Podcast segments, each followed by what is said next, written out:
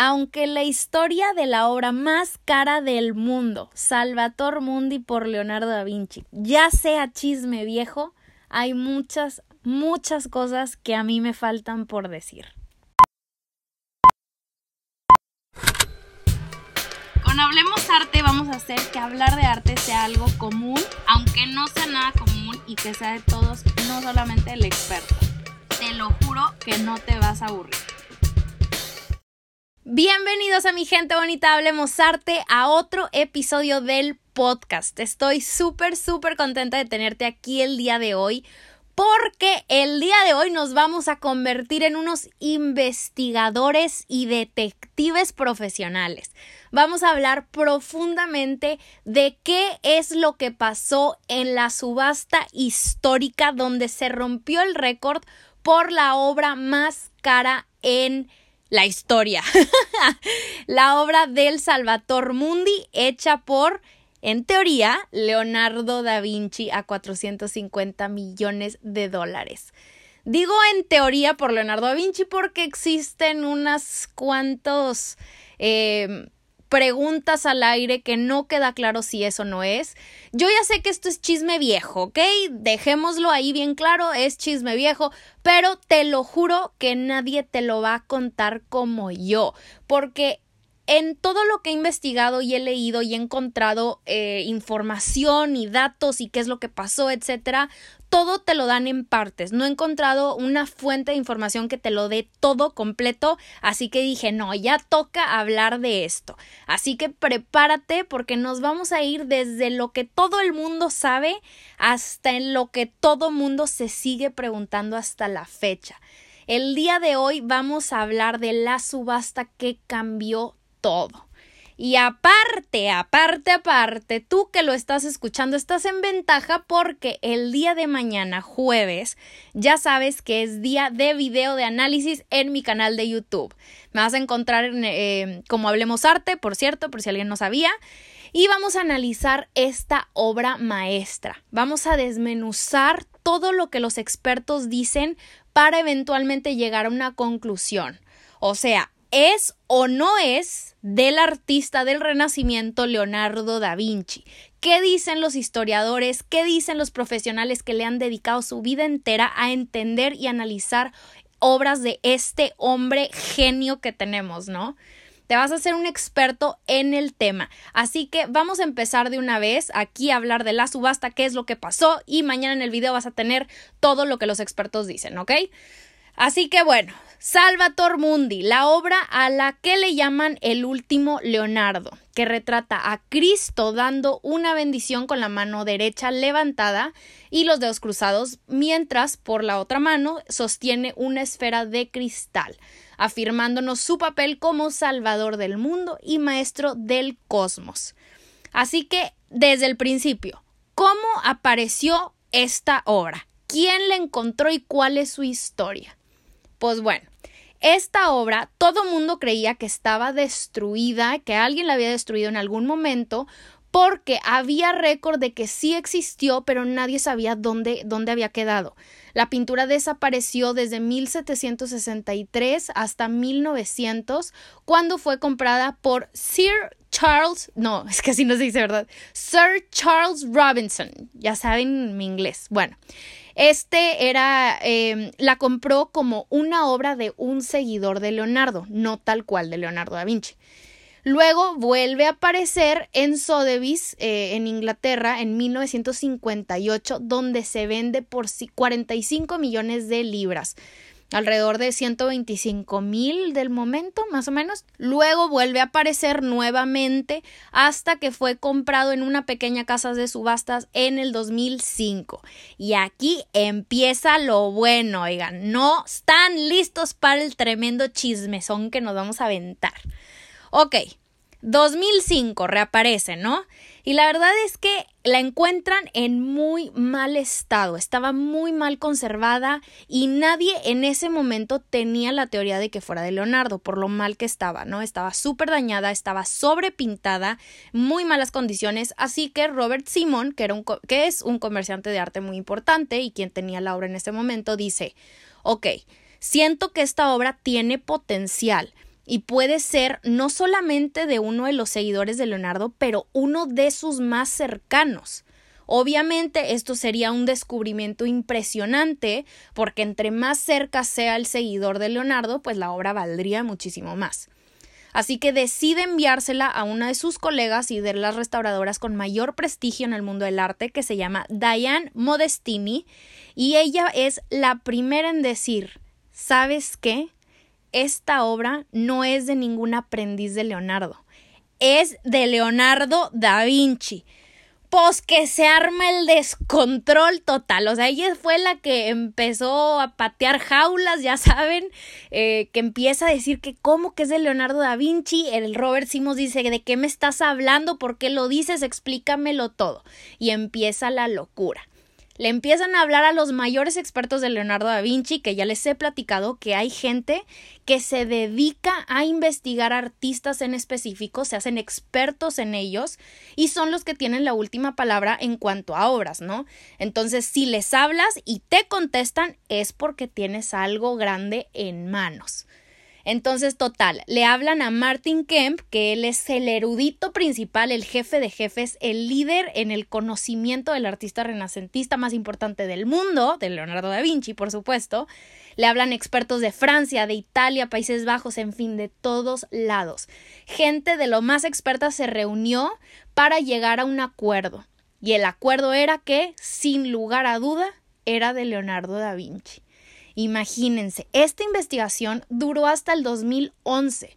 Fueron seis años de entre que sí, que no, de quién sabe, de checa esto, checa acá, compárala, escaneala, investigala y en fin. Se exhibe por primera vez bajo el nombre de Leonardo da Vinci en la National Gallery de Londres desde el 2011 hasta el 2012.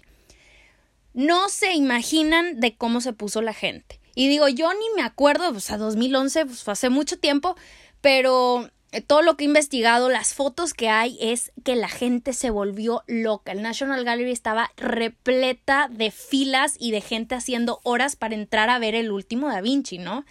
Y es que no se descubren obras de este artista cada tercer día. Entonces, cuando se hace, es noticia internacional.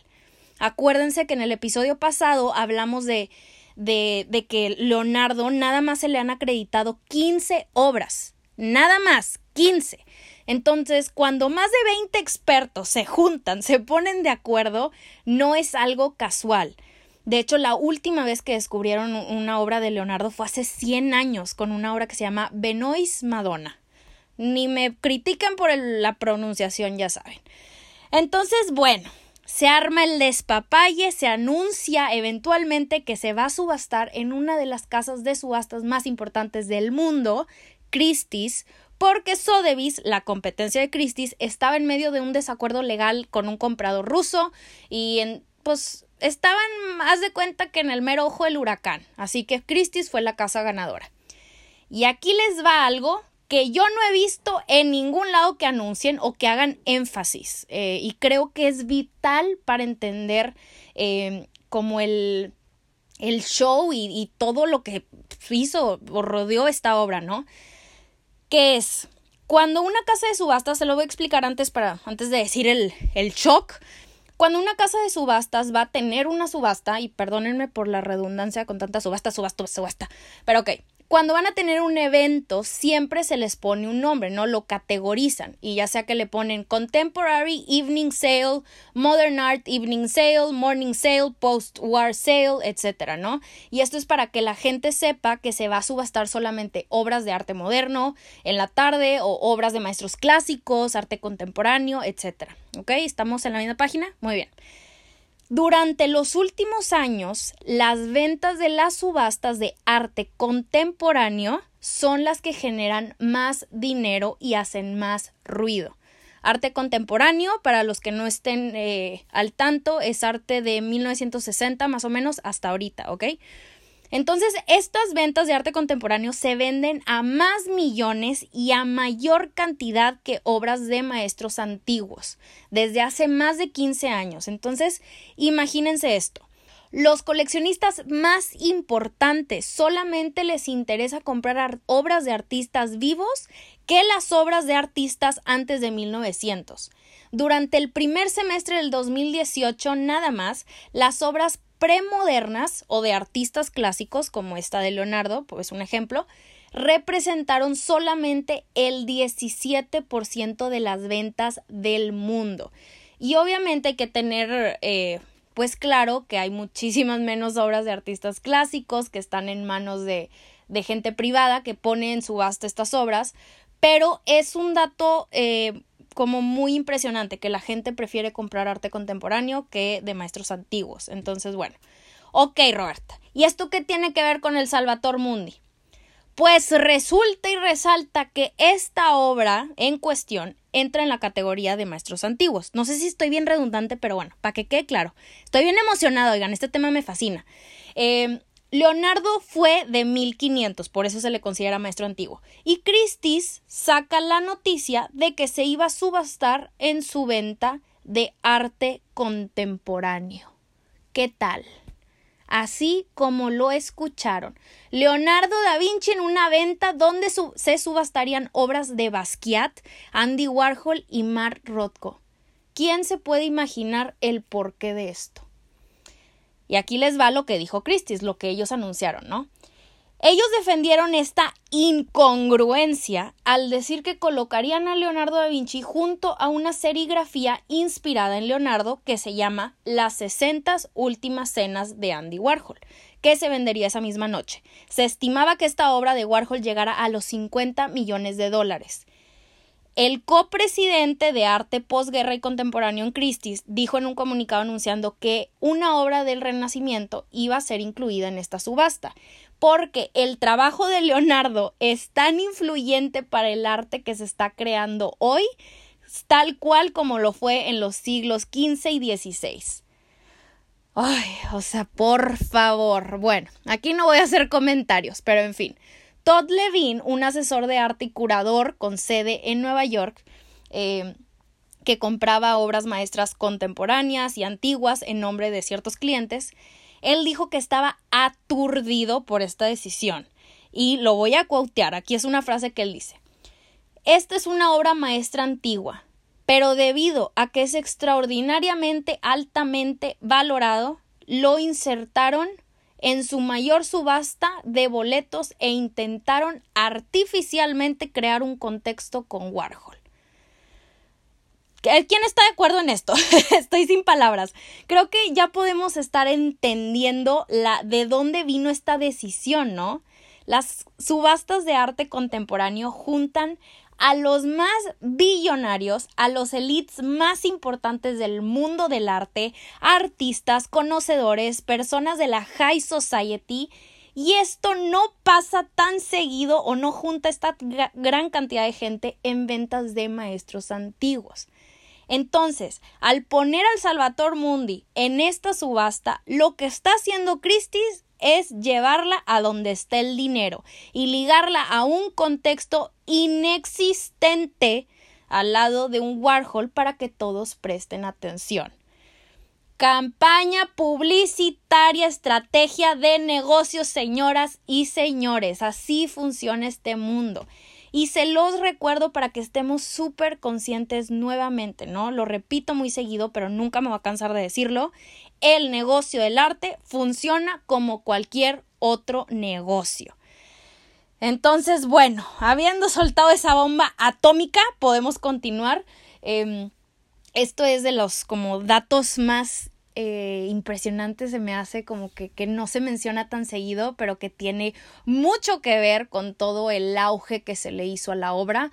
Obviamente estamos hablando de Leonardo da Vinci, iba a ser una obra súper importante, una obra que iba a valer millones y todo, pero ponerla al lado de un Warhol que inspirada en la última cena fue como... Ay, o sea, no sé, no voy a decir más, pero bueno. Christie's estaba estimando que la obra de Da Vinci se vendiera al menos 100 millones de dólares, rebasando el récord de la obra del artista antiguo más caro de la historia, que lo tenía Peter Paul Rubens, con su obra La masacre de los inocentes, que se había vendido en el 2002 a 76 millones. Y un buen día, en noviembre del 2017, comienza la subasta que cambiaría la historia arrancó en 90 millones. y ocho segundos después, segundos después, el primer valiente elevó el precio a 110, rompiendo cualquier estimación que se había hecho de la venta. Y después 140. 200 millones. Alguien más levanta la paletita, 320. En cuestión de minutos, Salvator Mundi ya había rebasado la obra más cara de toda la historia, ya ni siquiera de artistas antiguos, de toda la historia que él ocupaba en ese momento William de Kooning y en tan solo 19 minutos, hago énfasis, oigan, siento que cambio la voz, pero bueno, 19 minutos, imagínense, el subastador da el martillazo. Salvator Mundi por Leonardo da Vinci vendida en 450 millones de dólares. Casi medio billón. No lo puedes creer. Aunque ya hayan pasado dos años y medio, yo sigo estupefacta y jamás voy a superar este nivel de ego de los compradores y de elevar el precio a lo menso para tener la última palabra, ¿no? Pero lo que más me impresiona es que fuimos testigos de ver cómo una obra sobrepasó los límites de la razón probablemente será el título como la más cara del mundo por los siguientes años que nos quedan vivos a nosotros. Este es increíble, pero bueno. ¿Y quién fue el que se quedó sin medio billón de dólares y una obra de Leonardo da Vinci a cambio?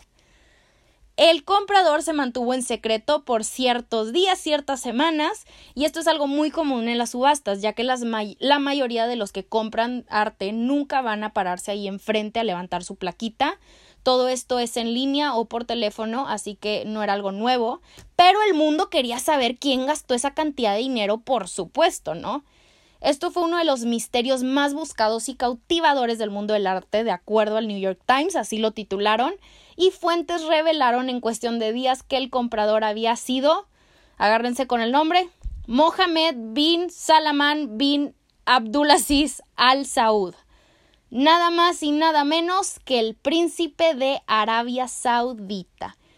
Esto fue increíblemente controversial porque el príncipe ya había tratado de consolidar su poder ante gobernantes sauditas para construir lealtad y como consenso dentro de la familia real, ¿no? Y muchísimo tiempo antes de que se revelara que él había sido el comprador del nuevo Da Vinci, la extravagancia de lujos y los gastos del príncipe ya había sido tema de levantar muchas cejas, sobre todo porque eh, meses antes había comprado un yate por otro medio billón de dólares. Entonces imagínense esto y encímale, encímale, encima agréguenle que es un príncipe musulmán que compró una obra de Cristo. Esto lo tenemos que hablar porque ofendió la sensibilidad religiosa de todos sus compatriotas musulmanes, porque ya como ya sabemos los musulmanes creen que Jesús no fue el Salvador, sino un profeta, y la mayoría de ellos, especialmente los de Arabia Saudita, consideran que la representación artística de estos profetas es un sacrilegio, ¿no? Una profanación, una falta de respeto. Entonces sí está como, pues, ¿qué? ¿Por qué la compró? No, no sé. Eh, es algo que se me hizo muy interesante y otra cosa que tenemos que hablar es que en su momento cuando salió eh, todo que pues él, él, había sido el que había comprado la obra salió que el acuerdo con Christie's era que se pagara toda la suma del dinero de la obra en un solo pago. Pero en vista de que el precio subió de manera absurda se acordó que se harían pagos hasta seis meses sin intereses. ¿Qué tal? Se hicieron pagos de entre 58 y 59 millones mensuales. En fin, total. La compra, este príncipe dejó a la gente igual que tú, igual que yo, con cara de yo no entiendo, pero ya está. Y el Louvre de Abu Dhabi anunció por un tweet lo siguiente. Estamos muy emocionados en exhibir la reciente obra descubierta por Leonardo da Vinci, Salvator Mundi. Esto fue una turbo magno noticia porque primero Cuando un coleccionista privado compra una obra, nunca se sabe eh, o se espera que vuelva a aparecer o que la podamos volver a ver en la vida. Y número dos, posiciona al museo como uno de los más importantes del mundo. El Louvre de París con la Mona Lisa y el de Abu Dhabi, por supuesto, con la obra más cara. Una decisión premeditada y estratégica, por supuesto.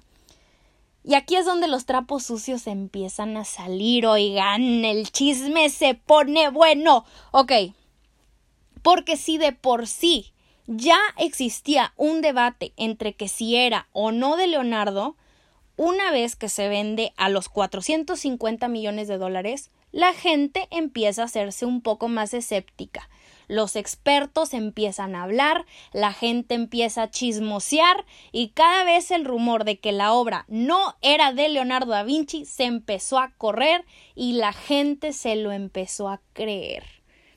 La obra se vendió en, el, noviembre del 2017, como les dije, y el Louvre de Abu Dhabi anunció que les llegaría el próximo año, ¿no? 2018. Pero ese tweet fue lo único que supimos de ellos entre más tiempo pasaba, más la gente empezaba a hacer preguntas y el museo ni sus luces. Y el príncipe de Arabia Saudita tampoco. Los rumores de la que la obra no era de Da Vinci solamente iban en aumento. Hasta que el Louvre de París mete su cuchara. Y aquí les va por qué. El 2019, el año pasado, fue considerado el año de Leonardo da Vinci porque cumplió 500 años de haber fallecido. Muchos museos de los más importantes le hicieron retrospectivas para conmemorar su aportación no solamente a la historia del arte, pero al mundo entero. El National Gallery de Londres hizo una retrospectiva alrededor de la, Virgen de las Piedras, eh, que es esta obra de, eh, que acababan de descubrir que tenía una obra detrás, entonces hicieron la exhibición de todo lo que descubrieron, de por qué importaba tanto, en fin, una, una exposición increíble. Si se acuerdan, fue la razón por la que hice el viaje, porque quería ver eso en persona. Y, y bueno, entonces el National Gallery hace eso y el Louvre de París anuncia que harían la exhibición más grande que se ha hecho y que probablemente se va a hacer del artista. Fue la exposición más completa que el mundo iba a ver con todas sus obras, sus bocetos, apuntes, invenciones eh, de él mismo, de sus aprendices, de sus colegas, todo. Una exposición gigante. Y entre ellas, entre las obras que se iban a exhibir, estaba considerada la del Salvator Mundi. Pero sale la nota que el Louvre de París le hace una oferta al comprador para exhibirla, pero, pero, pero, con una cláusula pequeña que afectaría el futuro de la obra para siempre. ¿Están listos? Ok, le dicen que si la iban a exhibir, iba a ser solamente bajo el nombre de del taller de Leonardo da Vinci y no como obra de Leonardo da Vinci. Roberta, pero esto qué tiene que ver, o sea, ¿por qué importa? Importa porque si esa obra se exhibía bajo ese nombre en uno de los museos más importantes del mundo, con los directores, expertos y profesionales con más poder del mundo del arte, en la exhibición del siglo, ¿qué creen que pasa con su valor? Inmediatamente el precio del Salvator Mundi se devalúa. Despídase de sus 450 millones de dólares, papá. Adiós, bon voyage, arrivederci, sobres, compadre. Básicamente eso significa números rojos. Esto hace que se ponga en papel oficialmente que los 450 millones de dólares que pagó el príncipe de, de Arabia Saudita fue para comprar una obra que debió haberse vendido a un 90% menos. Inclusive dicen las malas lenguas que el precio bajaría hasta 1.5 millones de dólares. Imagínense esto. Game changer. ¿Qué creen que pasó? ¿Creen que se exhibió? Por supuesto que no no se exhibió ni en el Louvre de París, ni en el Louvre de Abu Dhabi, ni en ningún lado. Y lo peor es que nadie hasta la fecha sabe dónde está la obra más cara del universo. Han salido rumores y chismes que está guardada en una bodega de Suiza. Eso es lo que había escuchado Robert Simmons, que se acuerdan, es el que encuentra la obra en el 2005 y la que la manda a examinar y todo. Y la más reciente que salió y que hasta el New York Times afirmó en su momento es que puede estar en el yate del príncipe que le había costado lo mismo que la obra, medio billón. Pero nadie ha revelado más información. Y hasta el día de hoy, casi tres años después, seguimos sin respuesta. Pero a ver, que me explique a alguien por qué dicen que no es de Leonardo, cómo fue que el príncipe, o sea, que al principio dijeron que sí era y después que no. Pues bueno, mi team secreto. Prepárense porque ese chisme lo van a tener completo el día de mañana, jueves 14 de mayo, en mi canal de YouTube. Si estás escuchando esto días después del 14 de mayo, corre a verlo.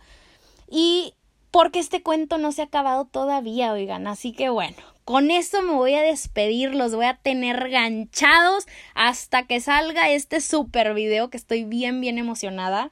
Este fue una investigación, no les puedo explicar, de días, semanas eh, para hacer el podcast y después para hacer el video, pero creo que, que no van a tener información más 100% real y no fake. Les voy a poner toda la bibliografía en, en el canal de YouTube, en la descripción porque siento que, que, vale mucho la pena. Igual y si alguien está más interesado en, en, adentrarse a este tema, ahí les voy a poner todas las referencias que utilizo.